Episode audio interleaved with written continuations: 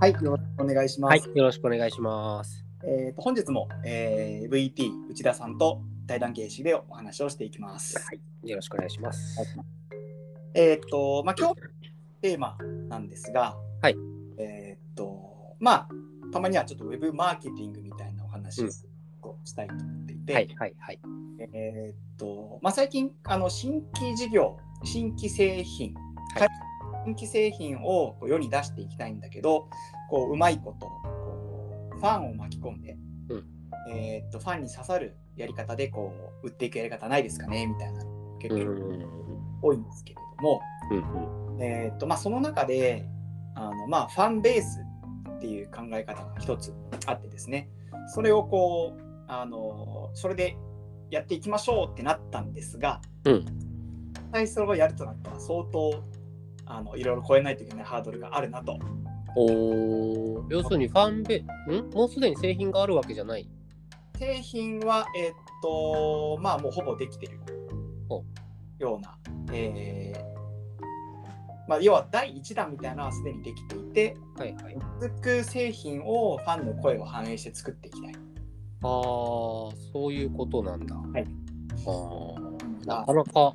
なかなか、なんでしょうね。まあ。できる人がっていうか、消費者側は、なんか。いいもんできたときに受け取るっていうそう 古い古いイメージがありますけどそういうことじゃなくなってきてるって感じですかあのーまあ、あの従来はその物の売り方って基本的にこうまあなんていう画一的大量生産大量消費うんうんうんうんもうあのーもう確実的な商品を作ってあのこれを作れば売れるみたいなはいで予測も立てやすいとはい白物家電の時代とか多分そうだったと思う、はいはいはい当たり前冷蔵庫はみんな欲しいでしょっていう感じそうでなんすでねすはいはいいいいい機能を良くすれば売れるみたいなはいはいはい時代だったと思うんですけれどももうやっぱり、あのーそういうのが溢れてきちゃって、まあうねあのー中国製品とか安い製うん品うんうんあるでまあそういう時代にでかつなんていうの社会的にもあのなんか物が欲しいっていう時代ではなくなってきてるじゃないですか最近は。まあ必要なものはまあまあ買えるしあるまあそんな困ってないよっていうことですねそうなんですよね。うなんかんあの若者のこう購買行動としても多分あのなんか物が欲しいっていうよりはこう体験にシフトしてきたりっていうふううんうにんうん思うんですね。でその中でこう従来的なこう要は CM を打てば売れるみたいな。はいうん、とか広告を出せば売れるみたいなはいっていうのがやっぱりもうなかなか通用しなくなってきていると。うーんそれはなんでなんですかえーっとまあもう広告っていうのの信頼性がちょっとやっぱり薄れてきてるっていうのはあ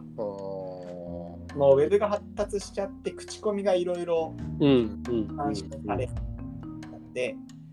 あのまあ、効率が悪くなってるっていうふうに言えると思います。なるほどねまあ、もう前はその CM で言ってることをいいなと思ってそのまま買ってたのがちょっと疑い出して CM のが多すぎて質が悪いのに触れる機会も増えたって感じですかね。そうですね情報もいっぱい増えてきちゃってるので、うんうんうんまあ、その中でその一つあの近年のやり方で言われてるのがそのコミュニティを形成してコミュニティを通してものをあのつ届けていきましょうみたいな風なやり方がうん。うん。ね先にグループを作る。あーそうです。あのーまあすごいシンプルな あのきょなんて言うんでしょうあのーまあ実際にでいける方は置いといてですねはい。例えばなんか釣り用品を、はいにまずは釣り同同行者を集めてほうほうほうここであのーなんかいろいろ企画したりして、うんであのー釣り同行者同士でこう一緒に釣り行ったりとか触れ合うはい出せてでその中のえーっとその中でそのなんかスポンサーみたいなところがえーっとその当社のに製品に対する意見を聞いたりするみたいなほう。うんうんうん。あんまこう売ってるってことをせずにこうファンとの関係をとにかく築いていくみたいなうんうんうんうん。なのがあの、まあ、近年言われている、えーっとファンベース、まあ、一つのマーケティングの、えーっと用語として一個あるのがいわゆるアンバサダーマーケティングもちょっとそれに近いとうーん。言われてます要はそのなんて言うんでしょうえーっと大使伝えてくれるえーっと協力者みたいなはいはいはいはい。でにユーザーとなっていくみたいなうーん。それを中田さんが構築しようとしてたんですかまあ私からの意見もそうだったんですがどっちかっていうとクライアントからのニーズがそういうふうに聞きたいっていうのがあってうんうんいろいろまあ考えたんですがうん。あのまあ難し いえっと、 えぐええーともちろんそのクライアントさんの情報は言えないでしょうけど、ええはいどんなどんなところが言える範囲で難しいっていうのは、えーっとですねなんかそのまあ買ってくれた人を分類していくとはい、あのなんか5段階ぐらいに分けられるんですよ。えーっとまあ用語は違うんですがまずこう洗剤まだ買ってもないうんうんでも潜在顧客があって1段階進んだところにあの買ってくれた人購買者はいがいて、でさらにリピーターなんかいる人がいて、はいでその先にファああンでまあもう一個もっと熱狂的にするとコアファンっていうふうに言わうれんる、うんうんうんでこう思った時にまあ結構道のりが長いなっていうふうにうーんとファンになるまでが長いってこそうですとまああ言われてみると当たり前なあまあまあそうですねことだからいきなりねあの人目まあ人間でさえもちろん人目とかはあると思うんですがはいこうなんかきその企業を好きになるとかその企業製品を好きになるってこういろんな情報を得ていってだんだん好きになっていくわけで,、はいはいはいでなんかそれをやっぱり実践しようってなるとあの結構最初は効果が出ないのにやらないといけないみたいなまあそりゃそうでしょうねでなんかその覚悟が相当数いるなとああ相当量要するに、はいそのファンベースを作るため作るっていうのがマーケティング戦略だとしたら、はいファンになってくれるまでが結構時間がかかるよっていうことですね。そうですあーファンになるためいきなりでもファンをその作為的に作るなかなかやっぱりいろんなことが必要なんでしょうね。そうなんですよねまああのそもそもやっぱりまず土台としてのあの、はい結構な量の、あのー潜在客顧客とか、はいはい。まあ、そのリーチできる客層がまずないとそもそもうんファンになってくる見込みもないんで、うん。なんかいきなりできる施策でもないんだなっていうのをちょっと、うーん。まあもうすでにある程度まあ売れてるけどそれをさらに強化したいっていう人が使うような。ですねまあなんて言うんでしたその打算的に考えるとこだったらやっぱりそれが必要かなって思いました。あー僕は割とあの前僕じ自分でその旅行のあの代理業務はいはいはい。僕がやってたのってまさしく本当にそのまあファンベース的なおーディープなこうなんかもう1対1でこうもうとにかくやり取りしてうんうん うん。こうもうジメジメジメって言ったらあれ ですけどそんな。 まあ、ちゃんあのきちんと手で打ってたってことですよね。そうなんそうなんです、はいはいはい。こうご挨拶とかいろいろやって、はいあのもう本当にまあ人間まさしくまああのより1対 C2C みたいな感じだったうんでよりこうねそういった人間関係がもろあの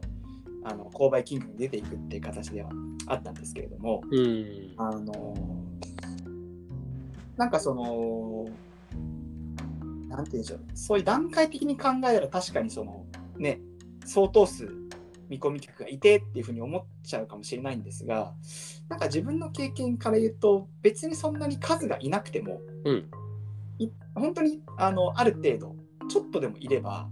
なんかその方々に好きにやってもらったら本当にリピートしてくれるし、うんうあん。のね本当にいろいろもっとこういうのしてとかっていう声をやっぱり聞いてたりしたので、うんうんうんまあ、自分自身の経験から言うと、あのまあ、やっぱりここれからはそういうのの方が売りやすくなっていくというか、あああのうん、なんて言うんでしょう製品だけじゃなくて、なんかそのやっぱ関係性で売れていくのかなっていう風な。うーん、なるほどね。逆に僕僕らは、今、獣医の仕事ですけど、あのー広告に明るくないので、むしねろ広告しちゃいけない法律があったりするので、なんだろう、基本的に1回を真面目にやって、うんで、で、サポートするのはもう1回コンタクトのあった人、はいはいはい。まあ、中田さんがおっしゃってたのと一緒でええ、もうその手のやり方しかさそもそも知らないでうん営業してはいいましたけどね、なんか広告打って知らない人が来てもらってもむしろ僕らも大変なんで、だからそれでいい、それもおっしゃってる通りだと思うし、そういうもんだなって逆に思ってたんですけど、そうですね。まあ、やっぱりね、あのーなんかこう、ちょっと組織が大きくなって、うん、あのーこう、なんか企業になって、利益ベースで考え出すと、やっぱりそれがちょっと、あどうしても、あの、なんか数字で見込みとかを考え出すと、そういううんやっちゃうと、ちょっとなんか、本当に採算取れるのみたいな感じ多分なるほど。広告担当者がついて、ええ広告として何かやんなきゃいけないみたいになってくると、そうなんです。そうなってくるんだ。でそもそもその最初の枠の考えがそのこうこう従来の広告ベース的な考えをしちゃうともう無理なんですよね。ああ、うんなので、なるほどね。うん、ってことは、でもその中で、はいファンいわその今中田さんがテーマにしているようにファンを作るっていうことに注目し始めた感じ。そうです僕はやっぱりそのまああの結局そのクライアントの案件はおそらくファンファン的なやり方ではいかなくなるとは思うんですけれども、うんうんうん。まあ、でもまあ僕やり方としては多分あのこういうふうなやり方があの主流になっていくようなうんうんね、有効、まして有効かなっていうふうに思います。うん。うん、いやそのなんだろう社長が要するに営業して売っていく分にははいはい。まあ言ってたようなやり方じゃないですか今。うん、そうですね。もうそれを一歩離して、うんそのファンベースとして、じゃあ構築するとなったときに、はいどんなことができるんですか、中田さん、その相談を受けたとき。えーっと、なんかやっぱり結局ね、そのコミュニティをいかに、えーっと作っていくかみたいな、はいはいはいはい。ねあのー結構他社の事例とかいろいろ調べたんですけど、うん一番有名なのはあのネスレの、うんネスレはネスレアンバサダーみたいな、ネうスんレあのすごい大々的にキャンペーンしてたと思うんですが、うんまああれはどっちかっていうとあのコミュニティ化プラス、えーかちょっと安く買えますよみたいなねそういうキャンペーンうも、ん。うーん。あのなんか、えーっと個人でネスカフェをうちのオフィスに導入したいみたいなうん。ことを募って、えーっと契約はあくまでその個人にさせるんですよ。うん。その個人とが契約をして会社に置くみたいな。うーん。会社契約じゃなくてですね。ななんだろう、定期購入とはなんか違うんですか、それ。あ、そうです。定期購入を、えーその個人がやる。うん。あくまで契約主体は個人で、まあ実質的には多分会社の福利厚生でその人に払われるとは思うんですが、うんうんうんあくまで名目的にはその人がアンバサダーだから、うん。うん。その会社に広めてくださいねっていうふうに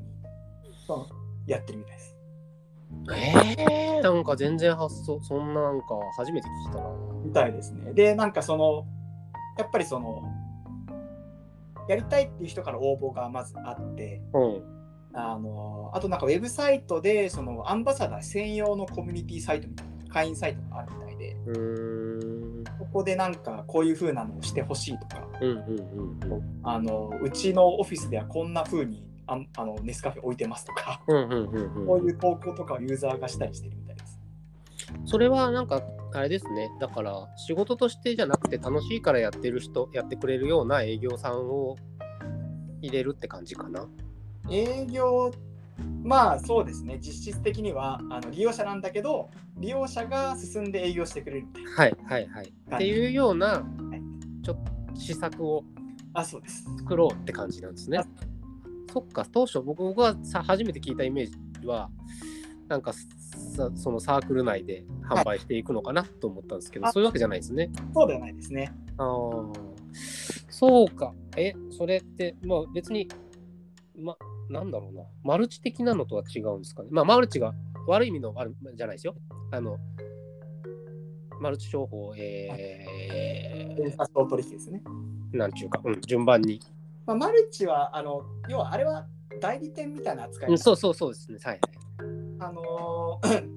ネスカフェとかがやってるのは、あの代理店は全然やってなくって、うん。ただ、その人が買って、うん美味しいから、このコーヒー飲みなよって、オフィスの人に。進 める。えで、そのおコーヒー飲んだ人が、あ、うちにも欲しいわってなるのを狙ってるみたいです。ー、はあ。コミッション、じゃあコミッションを排除した、マルチのコミッションを排除したら、それに近くなるのかな。えーっと、代理店契約じゃないとしたら。うーんと特にその売ってるわけではないので、その、なんていうのあ自分では売らないわけだね。そうです。まあ、要は結局、ね、ただその、その人名義で会社に置いてるだけうで、ーん。えー特にあのインセンティブはないはずです。はあ、ねなんかそこを、それをマーケティングに使う。要するに、販売戦、販売拡大戦略っていう訳し方でいいですか、まあ、今回のマーケティングは。はい、合ってると思いま販売拡大戦略に使うとして、えー、そこに、なんかそそうなんだ。そういう風にしたら、今までよりもいっぱい売れるかもしれないねってことですね。す。まあ、ネスレはめちゃくちゃ売れたみたいですね、それで。はあ、うんそうなんだ。なんか何倍っていう数で、あのまあ、か家庭への導入がやっぱり増えたみたいですね、結局。ん。あとまあ、そのちっちゃいオフィスとかがあのやっぱり導入したみたいで、なるほど。ってことは、今までの広告だと空から降ってくるみたいなはい広告えじゃないですね。はいだから偶然出会って個人が判断する。だけど、今度、内から破壊、破壊って言ったらあれ か。あのえよね、その侵食していくようなイメージですかね。そうですね、本当にその、まあ、王道っちゃ王道なんですけど、うん。もう本当にその顧客に愛される製品を作って、うんでそれをもう伝えていってでそのファンの声を汲み取っていくっていうもうループを回していくっていう本当にまあただそれだけではあるんですけれどうん。も、まあ、ただそのループの回し方とかでなんか効率的なあのやり方が、まあ、さっきのネスレは多分それのやり方の一つがあのアンバサダーしたりだったと思うんですけれどもうーん。でねその何かそういうことがやっぱりまあ今ねコロナとかあるじゃないですか。はい。なかなかオフラインでちょっとまだ会いづらい状況だとは思う、はいなんかそのコミュニティ情勢をウェブの世界で何かできたら面白いのになとか、まあ、関係性の構築もですねやっぱりいいうのいろいーんろ考えてはいるんですけどね技術的なことでじゃなくてですかえーっとまあどちらもです、ああ。えそうーいうあのカゴメの施策とかはもう本当に会員サイトはいになんかあのトマトジュースのカゴメですけれども、はいなよく買ってくれるユーザーにトマトの苗をプレゼントしてうん。でそのトマトを育てたトマトを日記で投稿してくださいみたいな風にうんうんう促した、んうんたらめちゃくちゃやなんかユーザーがトマト可愛がって投稿してくれるようになってうん。 まあ、それは楽しいですよね。はいはい。 面白いなっていうふうに思いましたね。ああ。えーでもなんか趣味趣味的な感じなイメージがしちゃうけどな販売伸びるのかなそんなの全然なんかまあ難しいと思いますねそのゆその自発的にやっぱり参加させるっていうのは別にこのこういうファンマーケティングとかに関わらずあユーザー投稿のサービスとかってあるじゃないですかはいはいああいうのってやっぱり結構難易度高いと思うんですけどねうーんそのそこに至るまでの行動力ってなかなかねなんですよねやる気なかったらもともとやる気なかったらやらないですもんねやっぱりそのねあのまあワードプレスでもフォーラムとかあると思うんですけれどはいはいね、いろんな CMS のフォーラムとか、ウェブサービスのコミュニティサイトとか、やっぱあれはあのやっぱりそのちゃんと管理企画して管理して活発化させるっていうのが、まあ、どうやってるんだろうなっていううーん質問回答ですよねあのなんか調べるそうですそうですその参加のインセンティブとか参加を促す、ね、施策とかってどうやってんだろうなっていうふうには思いますとよ。そうですねまあ僕もわざわざ自分で書いて質問しようと思わないですからねまあ、ですよね僕も最初はやっぱりそうだったんですけどね。うんうんまあいやまあ、うん、まあプロになればね、よっぽどね、あれはは参加したらすごくいいところだけど、確かになあこれって、定石があるわけじゃないですか。えーっとねあんまりまだ確立されてないみたいですね。あじゃあもうなんか、クライアントの企業に対してアイディアで勝負するしかないんですか、それ。みたいまあ一つ言われてるのはあのなんかまあファンが発言し合うような場所とかなんかそういう仕組みを作るっていうのがまあ定石って言ったらうん一つ法則としては入れてるみたいです。そうなんだ。グループを作る。うんみオープンすぎるとやっぱりやりづらいっていうのがあるみたいですね。うーん、そうか。いや、そっか。うちの、えー病病院、でも、そっか、病院だったら別にわざわざそれやんなくてもいいですか。病院。あーあー、医療ですか。はい。あどあ。まあ、医療もしくは医動物病院でもいいんですけど、はいはいはいはい。これを活かせる方法ってなんかないですかまあ、個人的にやっぱり、あのーまあ、すぐできる、誰でもできるっていうものであれば、やっぱお客様の声コンテンツとかうんうんはやっぱり最強かなっていうふうには思いますね。うんうん。うん、ああ、なるほどね。あ、そっかそっかそっか。はい。まあ、オフラインでやるのか、オンラインでやるのかっていうことはあるんですけはいはいはい。ど、うん。で、その、まあ、要はクレームなのか、感謝の声なのかっていうのはいろいろあると思うんですが、うんなんかコミュニケーションをこう取っていく。うんうん。うん。っていうのはあのやっぱ大事かなって思いますね。あの病院とかでもよく張り紙形式でこう、うんうんうんうん。あれってやっぱり投稿した人とか周りの人とかにとってもやっぱりなんかその信頼が高まるすごい気がして。うーんそうか。あの、ドン・キホーテに、店長、店長に対する投書箱っていうのがああありますね。あって、で、その、うちの近くにある宮古島の店なんですけど、この、ここの店長の回答が結構面白くてですね。あのあなんか、みんなふざけて投書してるんですーよ。はいはいはいはいはいはい。あと、読めない文字とか。はいはいはい。あのちっちゃな子に書かしたやつをええええええもうぐちゃぐちゃっと書いて多分きっとねあの字の書けないような年の子が書いたんですけどそれに対してもきちんうとん回答しててうんあーなんかここの店長さんすごいな確かに思いましたうん、きっと優しい人なんだなっていうなんかこう印象を受けましたなんかねそういった人ね人柄が見えたりするとうん運営者の人柄が見えたりするとなんかちょっとこうぐっと距離が近まるようなうんうんうんうんするんで、そうなんですよね。それやっぱ面白いですよね。そうですねいやそこはそなんかみんなそれ楽しみにしてるっぽかったですよ、見てましたなんかえ本当にしょうもしょうもう内容覚えてないんだけどぐらいのしょうしょうもない質問になんか真面目に丁寧に答えるっていうスタイルのこうなんか大喜利みたいなことをしてえまあとにかくやっぱりコミュニケーション取るのがね、多分大事な気がしうますね。んはいうん。うんそっかなるほどじゃあそこではい。中田さんが今うん。ぶち当たってるわけですかそれが難しくてまあ僕がもともとその、なんて言うんでしょう。結構会員制サイトを作るのが得意だし、うんうん割と好きなんで、おーそうなんですねあもうそれこそやっぱりそれを生かして、なんか、できないのかなっていうふうなことをちょっと思ってるところですね。うーん、会員制サイトって、ログインするそうです。えじゃないですか。で、はいした後に、そもそも、うーんとよ、えー必要な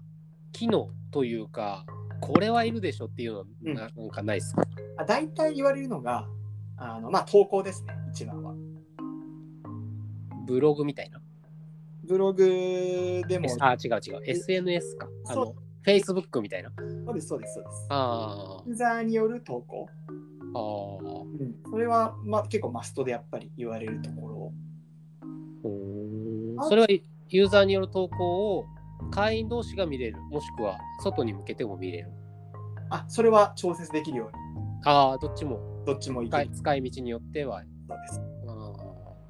そうですあかあとはあのまあそれに関連するところが多いですけれどもその会員限定で見れるコンテンツとかーうん。あとは、えーこの人がこの投稿を見ましたみたいなうん。もの、ね、これはまあ本当にクローズドコミュニティ向けですけれども、うん。うん、うん具体的にこう、さっきも難しいって言ってましたけど、その会員に投稿させる仕組みってあるんです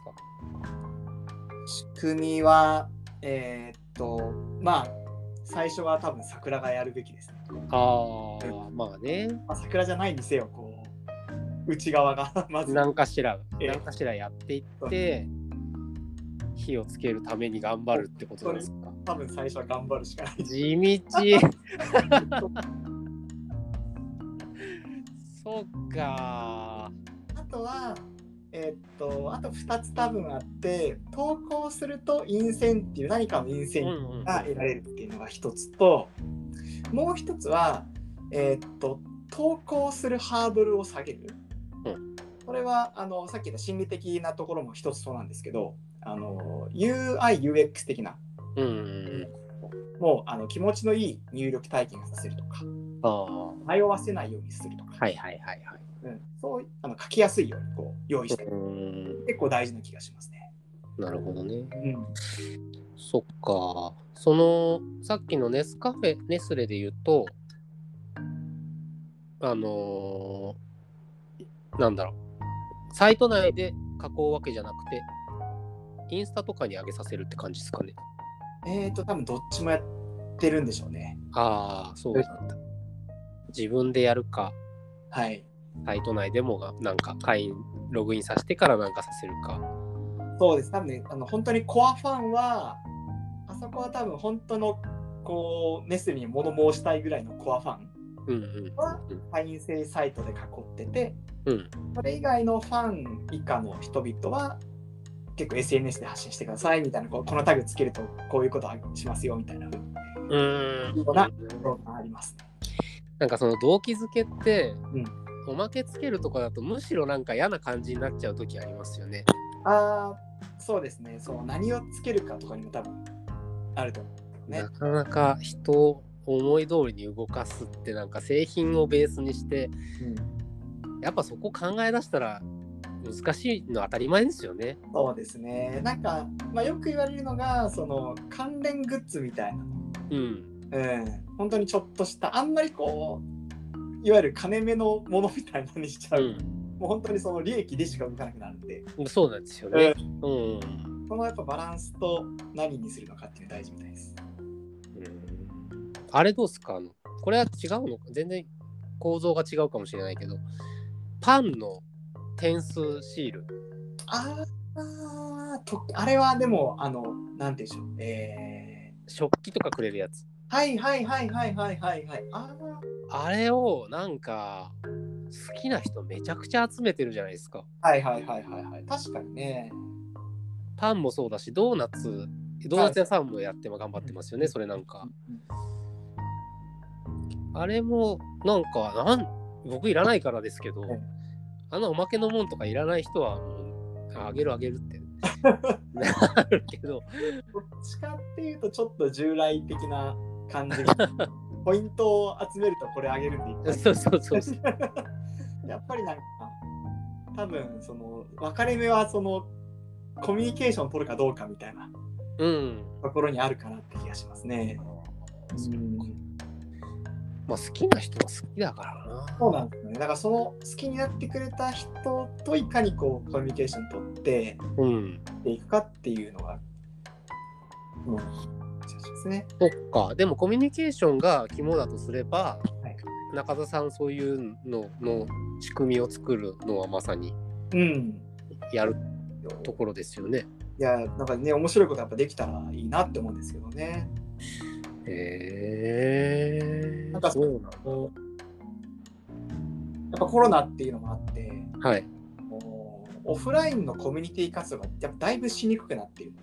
うんうんうんうん。うんやっぱりそれに代わるものを何かウェブ上で実現したいなっていう気持ちはありますね。うーん。会議ではなく、会議的な感じじゃなくて。うーんまあこの辺りは技術の進歩も多分かかってくるので何とも言えないんですけどはね。いはいはい。うん、まあね一番こういいのはなんかこうそのひ好きな人限定のツイッターみたいな感じああ、でなるほどねで。ウェブサイトが動いてるとちょっと面白いのかなっていうふうな気はしますけどね。はあはあはあはあ。うんあの、Facebook の企業版あるのご存知ですいや、ビジフェイクビジネス。なんだっけな。じゃあ、えっと、ワワーク、ワークスペースじゃなくて、なんて言ったっけリンクトインですかあ、違う違う違う。えっと、Facebook と同じシステムを、はい同じようなシステムを、なんつったっけな。あの、使えるんですよ。へえあの、Slack とか、はいはいはいはいはいはいはい。 Slack とか、チャットワークとか、うんうんうん。ああはいいうコミュニケーションツールあるじゃないですか。はい。あれ、あれの1、1、1個のソフトで。なるほど。はいはいはいはい。へえ。で、ほとんど Facebook と一緒なんですけど、コミュニティ内の人が使ううーん。のがあります。逆に僕、それなんでって、あの、社内のコミュニケーション、普通に、ただ、あの、個人のやつにあんまり社内情報をね、あのいろいろ送ったりとか使うのどうかなと思った時があっていろいろ試したんですけどあの結局スラックに落ち着いてるんですけどあのチャットはあ違うワークスペースって多分ワークスペースだった時なんですあのそのそれにしたらこのタイムライン表示は確かにうん、ラあンダム、ランダムで出るんですよ、面白いですね。うん、あのえーその Facebook みたいに出るんですはいはいはいはいはいはいはい。適当に。だから人数が多ければ面白いけど僕が欲しかったのはあの確実なメメール機能だあのメッセージあのそうですね。いなくなっちゃうんですよはいはいはい連。絡したアナウンスとかがいなくなっちゃうのが困るんで、結局それはやってみたけどお蔵入りにしたんですうんけいや、ちょっと面白いです。それ、なんか面白そうですね。ど、うん、うん。まあなんか今のだとそうそうはい。へえ。調べてみます。面白いです。使えるかもしれないです。うーん、なるほどね。マーケティング、一生懸命物を売るにもどうしたらいいか。次世代、次世代のうん。手法、やっぱりコミュニケーションの取り方に悩むことになるんですか。まあそうですね。よりなんか多分こうダイレクトにつながっていくその販売販売者サービサー販売者と消費者っていうのがうん、こう多分それこそ SNS とかの台頭によってですねこう、うんうん。つながっていくようになってやっぱりなんて言うんでしょうねそういったこうコミュニケーションが大事になってくるのかなと思いますね。前はね広告を通してのコミュニケーションだったじゃないですか。はいはいはいはい。うんそれが多分もう直接的なものになるのが、なるほど、そういうことか。はい、ちょっと新しい、またこういう考え方もある。はい勉強になりました。いえちょっとかなり雑談ではありま はいはい。す。はい、ということで、えー内田さんと、はいえーまあ、ファンベースでの、えーマーケティングのウェブマーケティングについてお話をさせていただきました。あはい。ありがとうございます。りがとうございました。はい、失礼します。